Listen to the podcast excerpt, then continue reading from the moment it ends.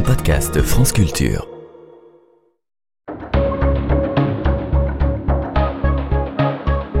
Les pieds sur terre. Sonia Kronlund. Il n'est pas rare que nous nous alarmions, y compris sur cette antenne, de la crise que traverse l'hôpital public français. Manque cruel de moyens, soignants sous pression, patients maltraités, déserts médicaux, fermeture de services, et j'en passe. Tout ceci est vrai, et il est clair qu'il vaut mieux éviter de se casser un bras un dimanche dans le nord de Paris si on ne veut pas échouer 36 heures sur un brancard aux urgences de la Riboisière. Mais si nous nous alarmons et parfois manifestons, c'est justement parce que nous savons d'où nous partons et d'où nous parlons. D'un pays qui a eu et possède encore à bien des égards un des meilleurs systèmes de santé du monde, avec une couverture universelle, des soins gratuits et illimités pour toutes et tous. Certes, les divers classements disponibles accusent bien la chute de la Maison France qui est sortie du top 10 des meilleurs systèmes de santé mondiaux. Certes, la loi immigration a bien essayé d'attaquer l'accès aux soins universels, mais il reste une bonne marge. Et c'est de ça qu'on parle aujourd'hui, de ce qui fait de temps en temps la fierté du système public français, un médecin, une équipe et des moyens exceptionnels à disposition de la santé et de la vie. Une bulle, diront certains, mais qui accueille quand même 16 000 patients par an dans 40 services, même si certains ferment ou sont aussi saturés que les urgences. Une bulle où il se passe des choses étonnantes entre les soignants, les patients et la famille, où se tissent des liens que nous explorons aujourd'hui avec Anna Benjamin, 70 jours en réanimation pédiatrique. Je m'appelle Karine, j'ai 47 ans, je suis pharmacienne et on habite à Montrouge depuis plus de 10 ans maintenant. Mon premier fils est né en 2012. On l'appelait Tristan, c'est un prénom euh, celte qui veut dire tumultueux. Ça lui va très bien. Ma grossesse en soi, elle s'est très bien passée. C'était l'aboutissement d'un long chemin parce que à 31 ans, j'ai eu une leucémie. C'était pas du tout sûr que je puisse avoir d'enfants à ce moment-là. Et après un parcours avec l'aide de la procréation médicale assistée, finalement, euh, cette grossesse, elle est devenue possible. Et c'était une victoire, euh, une victoire euh, sur la vie. Alors les premières semaines de la vie de Tristan, elles se sont passées comme un petit bébé qui arrive dans une famille où les parents découvrent aussi ce que c'est qu'un enfant, puisque c'est notre premier, avec des craintes parce qu'on ne sait pas comment faire, on a beaucoup de questions. Et puis, euh, quand Tristan a moins que deux mois, donc il n'est pas encore vacciné, il se met à tousser. Et on voit que ben il tousse de plus en plus, et non seulement il tousse, mais en plus il a beaucoup de mal à respirer. Et là, ça empire vraiment jusqu'au jour où euh, c'est vraiment inquiétant et où je me rends euh, chez le médecin le plus proche et qui, dans son état, appelle immédiatement le SAMU.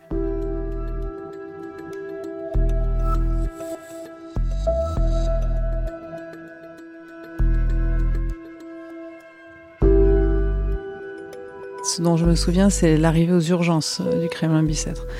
Tristan est pris en charge immédiatement, forcément. Et puis à un moment, plusieurs heures après, on est allé en réanimation. Mon premier souvenir dans le service de réanimation, c'est euh, ben, Tristan qui est déjà installé, branché de partout, et les médecins qui s'agitent parce qu'ils ont compris ce qui se passait, ils ont compris euh, que c'était une coqueluche. Ce qu'ils commencent à voir assez vite, c'est que ça ne se résout pas et donc ça empire, ça empire, ça empire, ça empire. En fait, les médecins euh, nous disent pas euh, quelle chance on a de s'en sortir et ils s'avancent pas trop sur des pronostics. Et puis finalement, on découvre que c'est plus grave qu'une coqueluche. Dans son cas, c'est une coqueluche maligne Là, on voit que c'est plus grave, on le voit à leur comportement, mais on voit aussi euh, dans les soins qu'ils deviennent de plus en plus lourds. Mais ils nous disent jamais, euh, bah, on a tant de chances de s'en sortir que ça. Ça, on l'a appris a posteriori, que c'était plutôt 80% euh, de chances de pas s'en sortir et 20% de chances de s'en sortir. Ça, on l'a su qu'après. Et peut-être que c'est mieux comme ça d'ailleurs.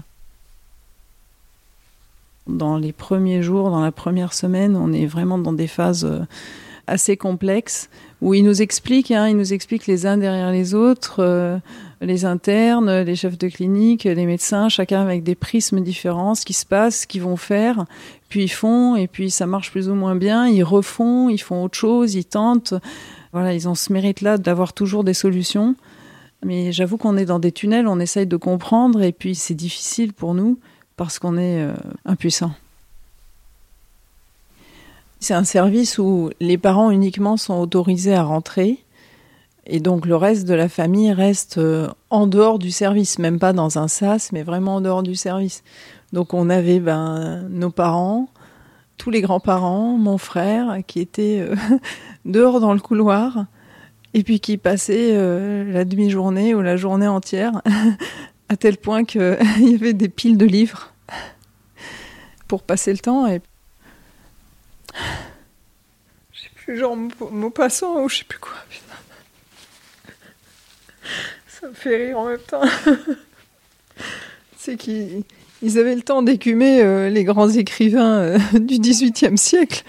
Tellement on a passé de temps dans ce couloir, euh, dans ces salles d'attente, dans ces sas et dans cet hôpital. C'est une vie complètement suspendue. Moi, j'avais pas repris mon travail puisque j'étais encore en congé euh, maternité. Mon mari, lui, a dû reprendre son travail. Donc c'est vrai qu'il y a pas mal de journées que j'ai passées euh, toute seule avec Tristan dans, cette chambre-là. Et avec, euh, bah, bien sûr, la présence de, des équipes. Hein. Les équipes sont vraiment toujours là, que ce soit les aides-soignants, les infirmières ou les médecins de toute l'équipe.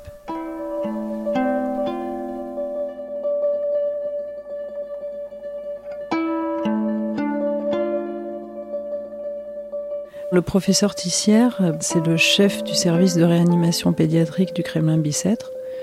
C'est lui qui coordonne euh, toute l'équipe de médecins, d'infirmières, d'aides-soignants euh, et d'autres professionnels qui interviennent dans ce service de réanimation pédiatrique et qui sont euh, aux côtés de nous, patients et, familles. Ma première impression quand je le vois, c'est vraiment cette impression de, de quelqu'un d'extrêmement bienveillant, et d'extrêmement gentil. Et puis à un moment, le docteur Tissière a proposé euh, l'ECMO. Alors l'ECMO, c'est euh, le principe, c'est de faire une circulation du sang en dehors du corps du patient. Avec la maladie, avec la coqueluche qu'il a eue, Tristan, il avait les, les poumons qui étaient complètement détruits, donc il ne pouvait pas respirer. Et donc il fallait que cette respiration et que le nettoyage du sang, qui est fait normalement par les poumons, se fasse à l'extérieur de son corps.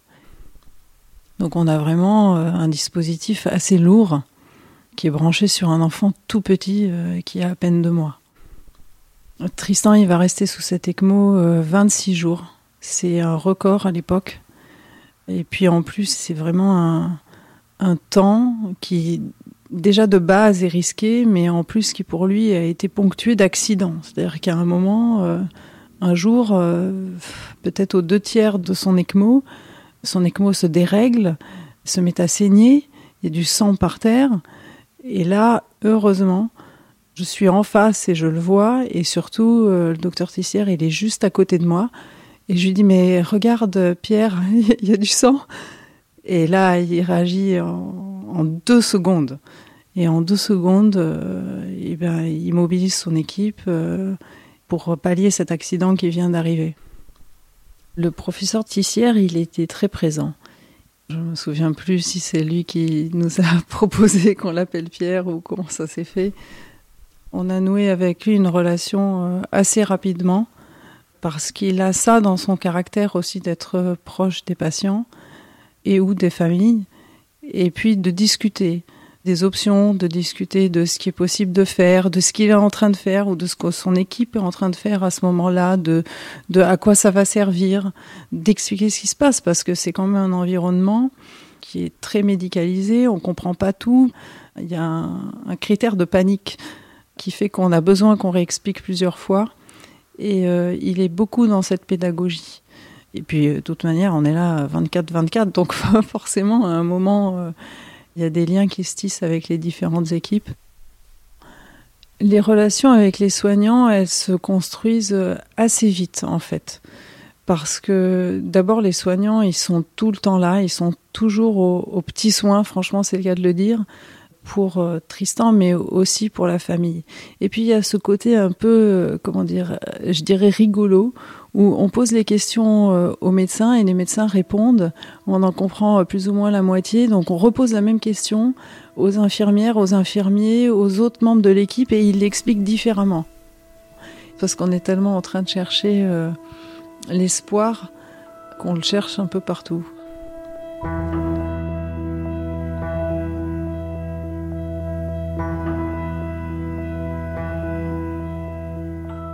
On partage une intimité avec l'ensemble de l'équipe. En fait, on partage une partie de notre vie avec cette équipe et c'est la vie autour de, notre enfant. Donc il y a toute une partie de, déjà de notre vie quotidienne qui se passe à l'hôpital et puis finalement ils rencontrent ben, notre famille, euh, ils écoutent les histoires, puis ils deviennent partie intégrante de notre vie et nous on devient partie, euh, enfin une partie de la leur.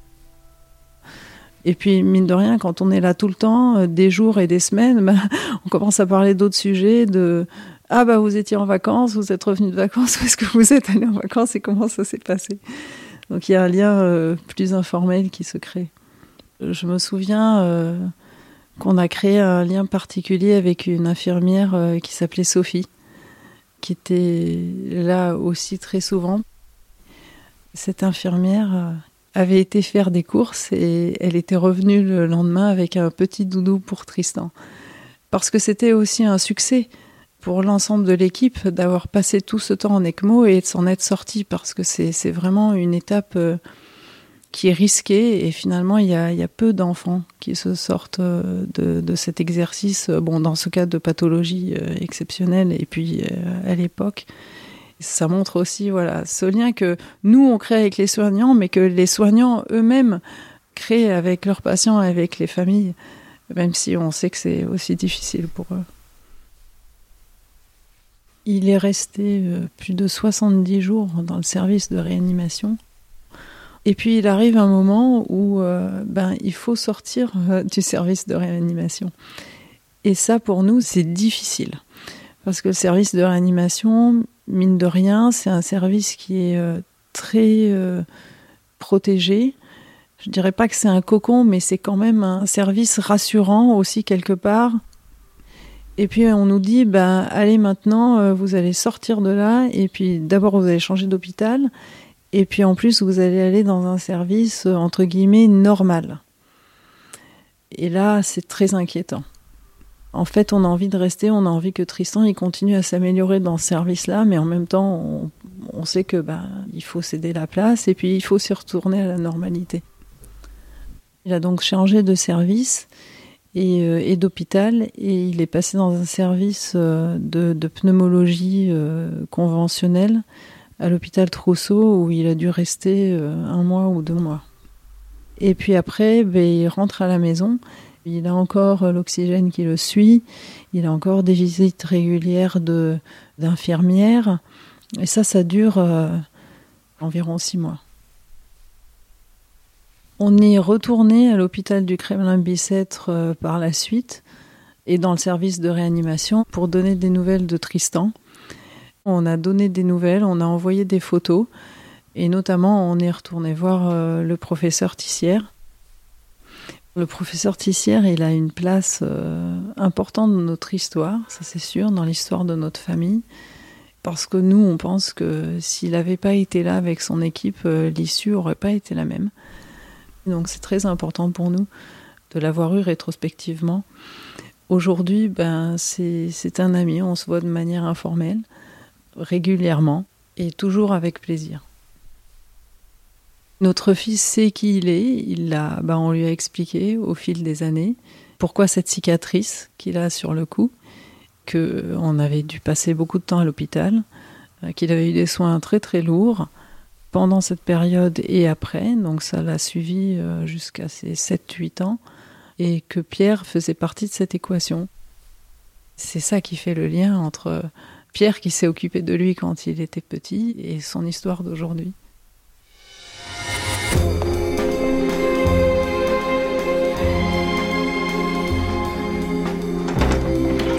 Culture, les pieds sur terre. Je m'appelle Pierre Tissière, je suis chef de service du service de réanimation pédiatrique au Kremlin-Bicêtre et professeur de médecine.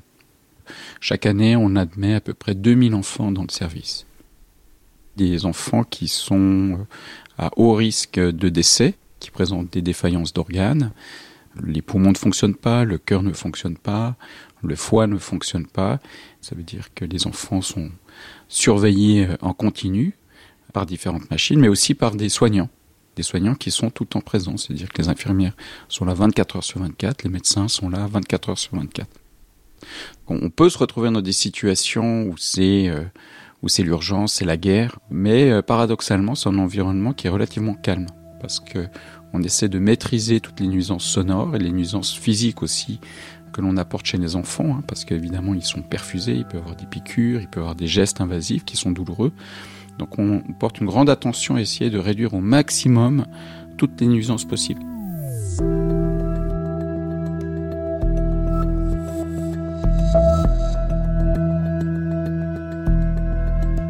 Le mode de rencontre que l'on a avec l'enfant et les parents, c'est un mode de rencontre ultra brutal. C'est d'une violence euh, extrême.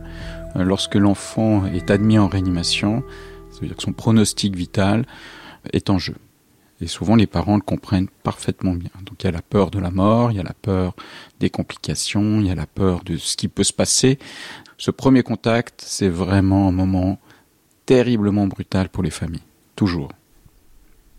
On leur doit d'être honnêtes, euh, d'être réalistes, mais pas forcément euh, d'aggraver la situation et de les rendre encore plus anxieux. Donc il y a une maîtrise aussi de l'anxiété des parents qui est nécessaire.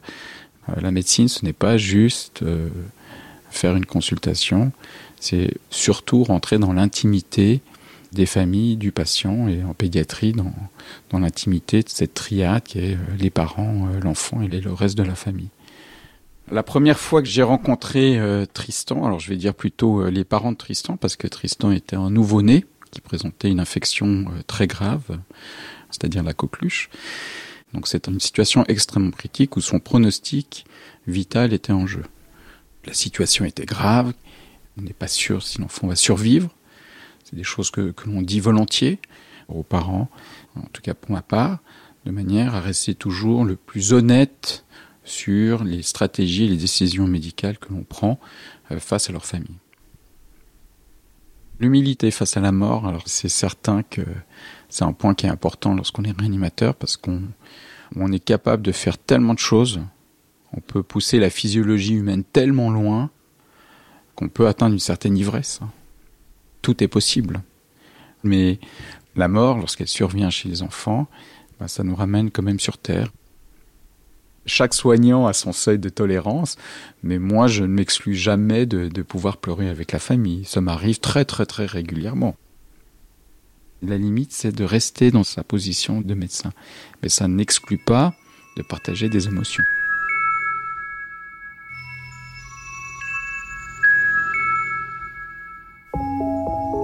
Dans le cas de Tristan, hein, c'est une situation exceptionnelle. Hein.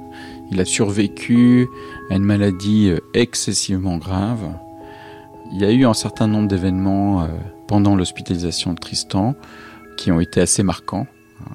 mais que ce soit euh, avec les parents, parce que de maintenir l'espoir pendant la phase initiale qui a duré quand même quasi un mois, c'est difficile. Et après, tout au long de son hospitalisation, évidemment, il y a des surprises, il y a des choses graves qui se passent des dégradations subites et chaque fois c'est vécu euh, aussi bien par les parents que par les équipes comme euh, un moment très fort ou un moment d'échec ou un moment d'incertitude que l'on partage. Les dégradations souvent sont très rapides initialement. Ils nécessitent qu'on prenne des décisions médicales qui parfois sont à la limite de ce que l'on peut faire. Et dans le cas de Tristan, c'était de le mettre en circulation extracorporelle. C'est une thérapeutique euh, de dernier recours on a toute cette phase très critique où on va se bagarrer euh, de manière très dure. Hein. L'attente des parents, c'est certainement que l'on se batte pour leur enfant, pour leur rendre un enfant qui est en bonne santé et qui va avoir euh, une vie normale, qui va aller à l'école, qui va avoir un beau métier, une belle vie euh, dans le futur. C'est le sens de, la réanimation. lorsqu'il y a une dégradation qui survient alors que tout allait mieux, le, monde s'écroule.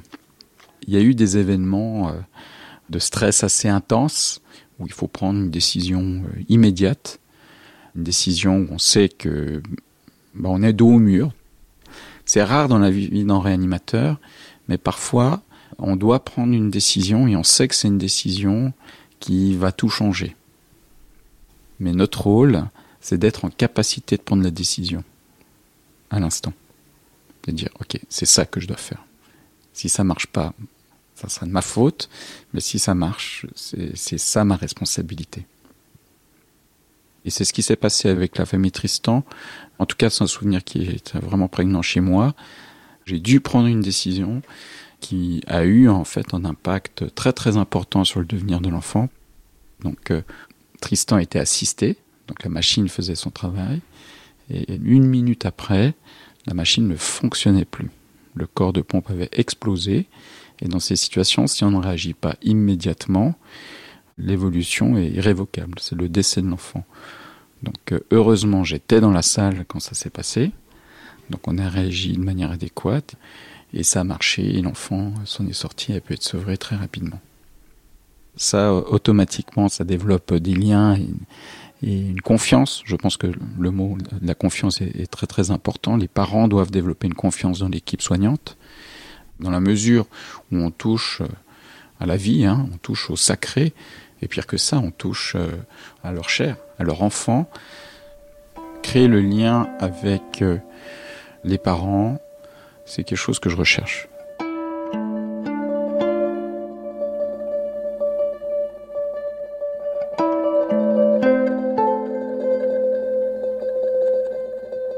La réanimation, c'est que du bonheur dans le sens où c'est un des rares métiers où on a des enfants qui sont euh, dans des états critiques, moribonds, hein, pour le dire, et qui vont sortir euh, sur leurs deux jambes et qui vont avoir un avenir comme tout autre enfant le maintien de liens avec euh, les familles et l'enfant après l'hospitalisation en réanimation, c'est pas fréquent. Je pense que d'une part, pour des parents, une hospitalisation en réanimation, c'est un événement qui est générateur d'un tel stress, d'une telle souffrance, que c'est un mauvais souvenir. Ils vont le garder toujours avec eux, mais c'est une page qui veut le tourner dans quelques situations, il y a un lien qui se maintient.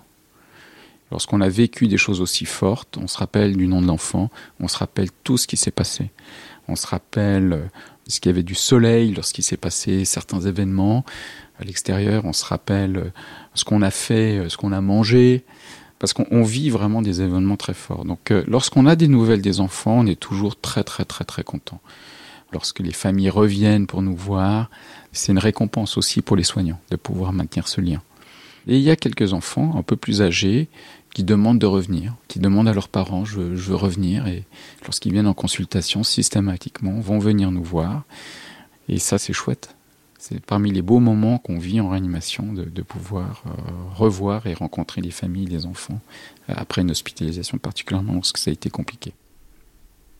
Il y a des familles qui vont nous inonder de photos et on est comme des cousins, en fait, hein, à qui on envoie euh, l'album de photos pour Nouvel An. Et il y en a d'autres qui vont nous envoyer de temps en temps une photo ou un mot. On les garde précieusement et les mots, on les garde aussi précieusement. On a parfois des cadeaux. Alors, c'est souvent de la nourriture. C'est du champagne, c'est des gâteaux.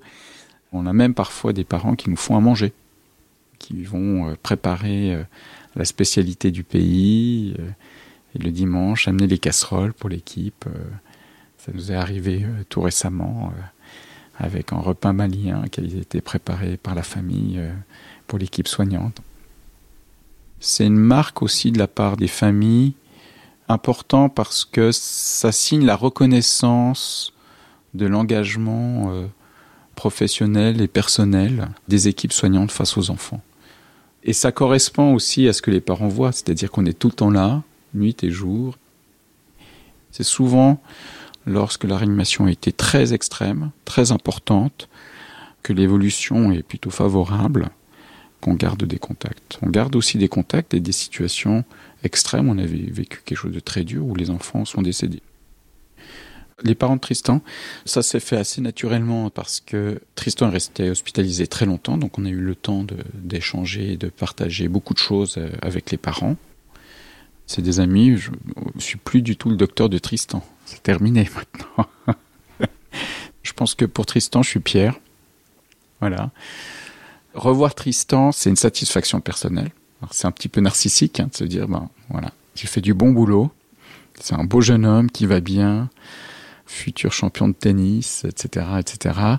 Le fait de, de voir ce qu'on a fait, euh, de se rendre compte que malgré tout ce qui a pu se passer pendant son hospitalisation, bah ça valait la peine. Et c'est souvent ce que je dis en fait aux familles. Je leur dis, vous savez, on va se bagarrer pour votre enfant, on va faire le maximum. Ça vaut la peine. Peu importe euh, ce qui se passe, il faut qu'on le fasse. Pour vous, pour l'enfant, mais c'est aussi un peu pour nous aussi. On peut être fier du métier qu'on fait, on peut être fier d'être à l'écoute des gens, d'avoir une belle histoire euh, à la fin à raconter.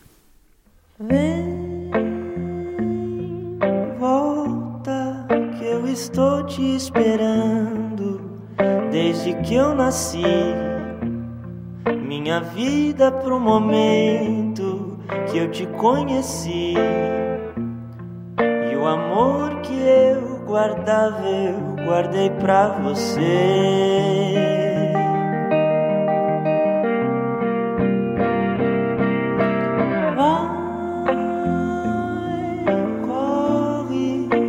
buscar aquilo que vai te fazer feliz.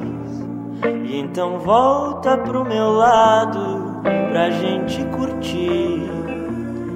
Numa boa, só fazendo o que a gente quis.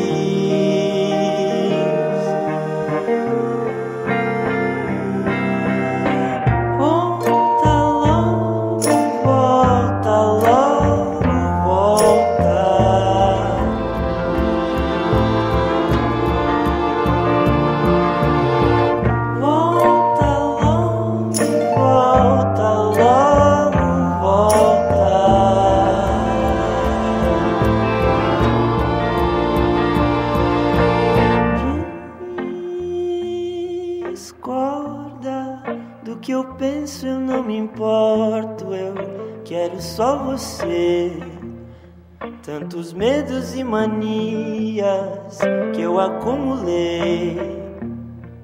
Quando eu fico do seu lado, eu costumo esquecer.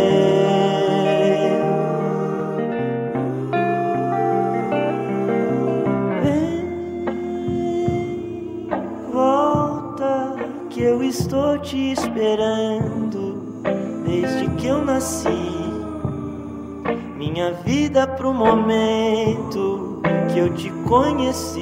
C'était 70 jours en réanimation pédiatrique, un reportage d'Anna Benjamin réalisé par Éric Lancien.